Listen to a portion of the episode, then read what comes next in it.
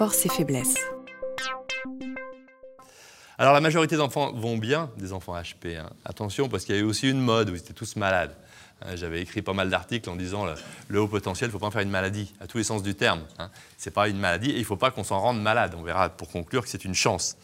Mais ils ont des forces et des faiblesses qu'il faut repérer le plus vite possible. Alors les forces, ils les ont. Elles fascinent les parents, elles fascinent les enseignants. Et vous imaginez comme la, la chute est encore plus dure quand euh, cet enfant qui a fasciné tout le monde au départ commence à être en difficulté. Ils ont euh, une précocité du développement, pas tous.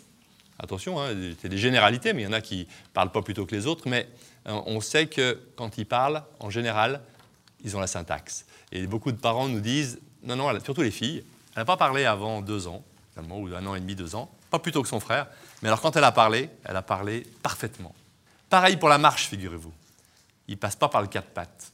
Et on pense après que ce manque d'acquisition des étapes va les gêner dans tous les apprentissages. hein, Parce que pour eux, les apprentissages ont toujours été faciles à condition que je les maîtrise. Et ils attendaient de tout maîtriser. Alors, je vais vous montrer un petit bout de film sur la. euh, je vais vous montrer d'abord ce qu'on repère chez ces gamins-là. Beaucoup de parents nous disent Maintenant que vous me le dites, par rapport à son frère et sa sœur, dès la naissance, il me regardait, il me fixait. Avec parfois des projections parentales complexes. hein. Dans sa couveuse, elle me regardait, elle me scannait. J'avais l'impression qu'elle me reprochait des trucs. Imaginez que la maman a hésité à un moment donné à la garder, et elle s'est persuadée que sa gamine le sait. Et une mère qui me disait, mais j'osais même pas la regarder, et en plus elle ressemblait à ma belle-mère, c'était une horreur. hein. Donc ils ont la fixation du regard, ils ont le tonus. Tonus, c'est-à-dire qu'ils tiennent bien leur tête, tiennent bien leur dos, et donc du coup ils sont assis plutôt, ils tournent la tête, et donc ils sont curieux de tout. Ils pointent plus vite que les autres. Donc toutes ces acquisitions normales, le pointage c'est 9-10 mois, ils l'ont souvent avant, ils prouvent qu'ils sont dans le dialogue, dans la communication. Je vais vous montrer un petit truc que vous connaissez peut-être, si vous ne le connaissez pas, vous allez voir, c'est magique, pour qu'on comprenne à quel point ce qui se passe dans le premier semestre de vie euh, est fondamental. C'est l'expérience du still face, je ne sais pas si vous connaissez.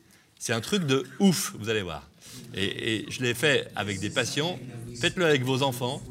Vous ne tiendrez pas longtemps parce qu'en général, c'est nous qui abandonnons. Il va demander à une mère qui communique avec son bébé de 5 mois d'arrêter de communiquer avec elle et d'être hypomimique. Et vous allez voir le dégât que ça peut faire. Là, tout se passe bien.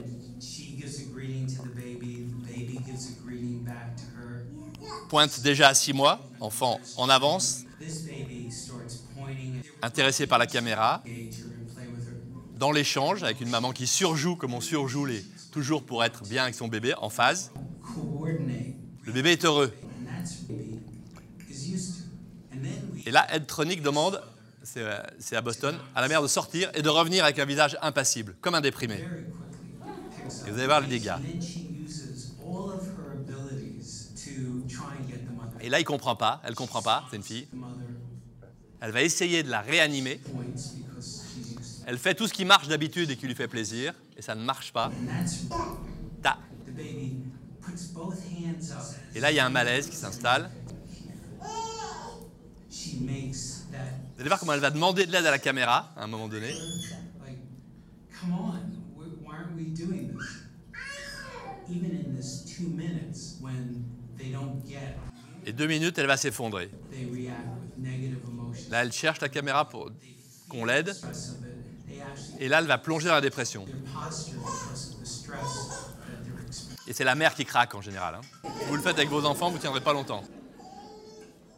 Alors, juste, c'était un exemple pour montrer ce qui peut se passer dans la tête d'un bébé, de tous les bébés, hein, mais d'un bébé à haut potentiel qui, plutôt que les autres, perçoit l'empathie de l'environnement et qui peut s'attribuer la responsabilité euh, de quand papa ou maman va mal.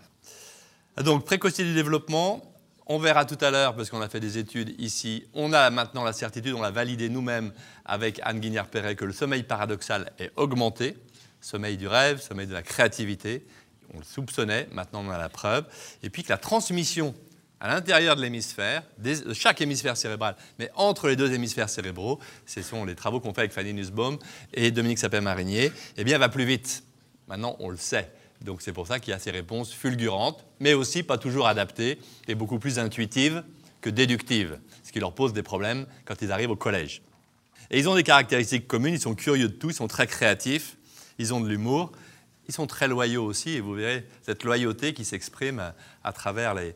Euh, moi, c'est des alliés pour moi. dès que j'ai besoin de faire une conférence, je leur demande à eux des conseils, et, ils répondent immédiatement. Donc vous voyez qu'on est loin d'un simplement un QI supérieur à 130, et on en reparlera dans la journée, mais le QI, c'est une chose mais c'est qu'un élément. Et encore, il y a des enfants qui, euh, même avec un QI très chargé, forcé, parce que les parents les ont très stimulés à 130, je ne les considère pas comme haut potentiel. Le haut potentiel, c'est un QI supérieur à 130, au moins dans une des fonctions surtout verbales, mais c'est surtout toute la panoplie qui va avec l'empathie, l'intuition, l'hypersensibilité, qui vont nous amener à avoir des postures différentes. Je crois que tu as un petit mot à dire là-dessus, sur ces faiblesses. Alors, c'était pour vous dire que Léo Potentiel arrive dans la littérature. Et c'est un livre euh, d'Emmanuel Pagano. Je me souviens bien de son impatience, de son avance. En cours, elle trépignait de curiosité. Elle voulait savoir, tout savoir, tout de suite. Elle voulait savoir vite, tant pis pour les autres. Les autres traînaient, alors elle était déjà ailleurs. Elle rentrait son visage dans ses bras sur le bureau et s'en allait très loin pour apprendre autrement.